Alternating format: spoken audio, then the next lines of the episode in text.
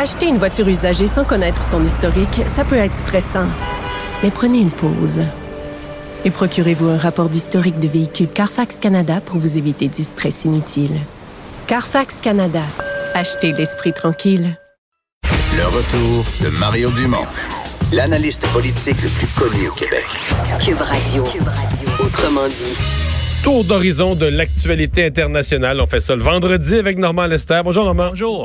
Et évidemment, ben là, c'est dans une heure et quart environ. euh, Le Royaume-Uni va être sorti de l'Europe officiellement. Oui, ça va être un Brexodus après le... Ah, c'est plus le Brexit, là? Le Brex- Brexodus, l'exode, le départ. Mais pour les Anglais et pour les Européens, le cauchemar n'est pas fini. Là, on dit qu'on va négocier jusqu'à jusqu'à la fin de l'année 2020. Ça dure depuis trois ans. Il y a deux premiers ministres britanniques qui ont dû démissionner à cause de ça.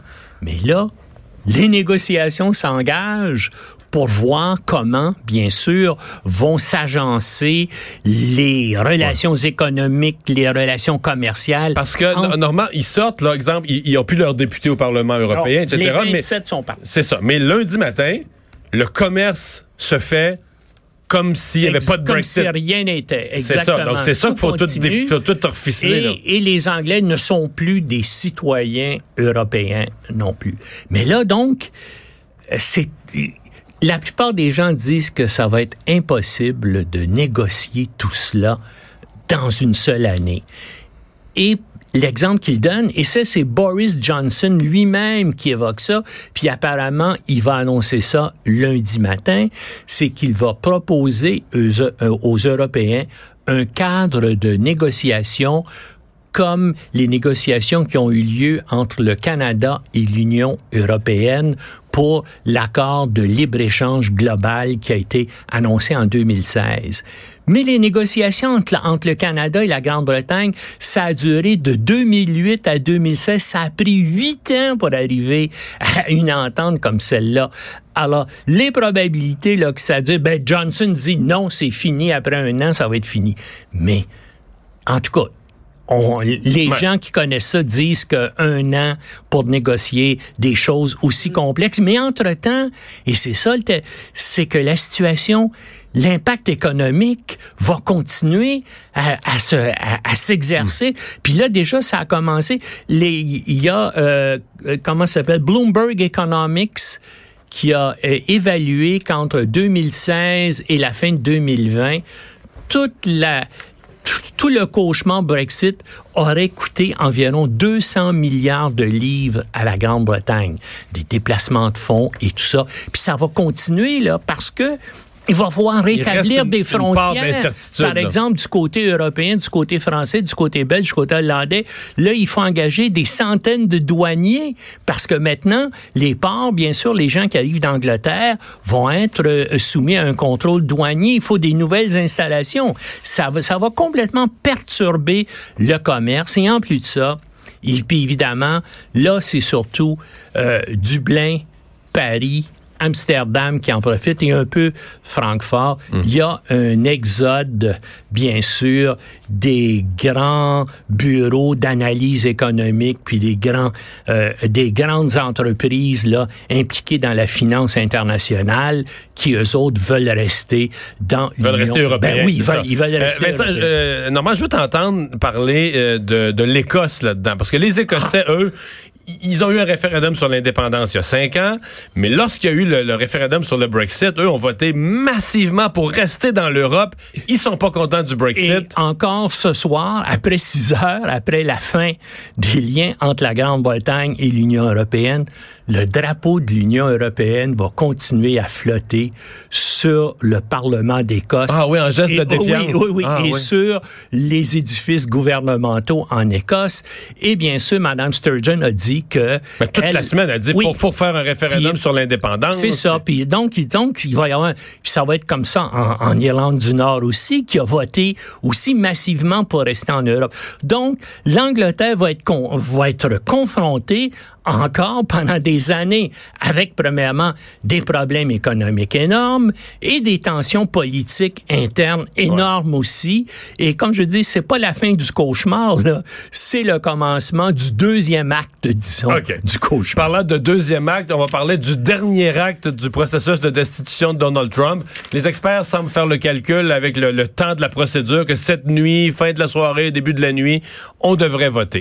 on devrait voter pour empêcher les témoins des gens qui ont directement vu Trump là manigancer pour essayer de de- d'extorquer euh, euh, euh, l'Ukraine. Donc des gens comme John Bolton son ancien conseiller à la sécurité nationale et, et d'autres personnes ils pourront pas voter et Ils ça pourront pas témoigner. Euh, non, ils pourront pas, je m'excuse, Ils voter. Je voulais dire pourront pas témoigner. Ils pourront pas témoigner. Puis une fois que ça va être voté qui témoigne pas, ben c'est comme la fin de la procédure. C'est la fin, fait pas longtemps après, ils vont voter sur le fond. Est-ce Ils vont qu'on- voter pour le Est-ce qu'on fond. destitue ou pas? Puis on connaît le résultat. Ben oui, ben, que c'est c'est que ils- les démocrates n'ont pas pu convaincre quatre sénateurs républicains de voter avec eux. Il y a peut-être Mitt Romney et Susan, qui, est- qui est- qui est, euh, euh, le sénateur de l'Utah, ancien candidat à la présidente, et Susan Collin, la euh, sénatrice du Maine, qui vont peut-être voter avec les démocrates, mais tous les autres. Donc,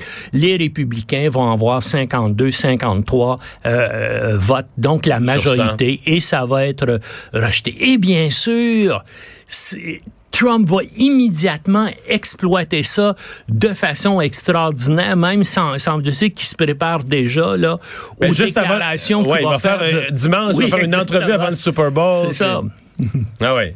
Il Ah va, non, il va être triomphant, là. Eh, c'est ça. Et puis la plupart, euh, ben la plupart, disons que beaucoup d'analystes sérieux aux États-Unis euh, qui suivent la politique, notamment euh, des professeurs de, de Sciences Po, des anciens politiciens, tout le monde pense que tout ça, on s'en va, on s'achemine vers une nouvelle victoire Une électorale. réélection. Mais ça, mais ça, mais une, y a tel- une élection, ça reste il y a une... tellement de choses. Ouais. Ben, ben, c'est un personnage. Tel- tellement Ben, parle- erratique, Ouais. tellement dangereux, tellement euh, Mais parle-moi de son plan de paix. imprévisible. Parle-moi de son, son plan de paix qu'il a présenté avec Benjamin Netanyahou. Euh, évidemment, c- Mais c'est pas un plan de paix qui a aucune chance d'être euh, accepté. parce qu'il n'y a, a pas les deux partis à bord. Ben non, mais ça l'arrangeait, puis ça arrangeait Netanyahou. Les deux font face à des procès. Ça arrangeait à la fois Netanyahou et Trump de parler d'autres choses pendant un, un certain temps pour détourner l'attention. Mais Mais il reconnaissait quand même le besoin d'un État palestinien, d'une solution à oui. deux États. Non, non, non, mais ce qui propose la solution à deux États, c'est pas deux États, c'est qu'il il- il va y avoir quelques enclaves palestiniennes sur l'ensemble du territoire historique d'Israël. Il va y avoir des enclaves palestiniennes où ils vont avoir une certaine autonomie interne. C'est presque comme les Bantoustans en Afrique du Sud à l'époque de, de l'apartheid. Les Palestiniens n'accepteront jamais ça. D'ailleurs, hein, euh, les Israéliens veulent pas non plus que, que, que les Palestiniens aient d'armée. Et puis, ils réaffirment qu'Israël, que Jérusalem et fait partie d'Israël pour l'éternité. Donc, et Jérusalem-Est. les pays... Jérusalem-Est pourrait être la capitale du. du- Non, non, non, mais ça, ils refusent ça, eux autres. Ils, Non, non, c'est pas ils veulent accepté. faire comme une espèce d'enclave ailleurs, qui va être la capitale des Palestiniens qui diront jamais ça. Et l'ensemble du monde arabo-musulman, donc 57 pays, peut-être un milliard de personnes, accepteront pas non plus parce que le troisième lieu le plus saint de l'islam, la mosquée Al-Aqsa, ça se trouve dans la vieille ville de Jérusalem. Et c'est là, apparemment, que Mahomet est monté au ciel. Alors, les musulmans accepteront jamais ce preuve. Merci beaucoup, Normand. Bonne semaine. Alors, Vincent, ben oui, on se laisse sur un week-end euh, qui, Oui. pour tous les amateurs de sport, aussi les gens qui veulent voir le spectacle de la mi-temps vont être au rendez-vous pour le Super Bowl. là. Oui, c'est pour tout le monde. 18h30, le botté d'envoi donc entre les, euh, les 49ers de San Francisco et les Chiefs de Kansas City avec le duel à la mi-temps Jennifer Lopez et, euh, et Shakira donc qui vont aller euh, faire leur euh, faire leur numéro. Ta, pré- ta prédiction? Écoute, je- je- j'espère et je pense qu'avec une remontée à la fin, les Chiefs de Kansas City et Laurent Duvernay-Tardy vont gagner par trois points. J'ai un peu d'inquiétude. Il y a toute une machine On va de se croiser les à doigts. On va se croiser les doigts. Merci Joanie et Alex. Euh, Merci Vincent. Merci à vous d'avoir été là. On se retrouve lundi.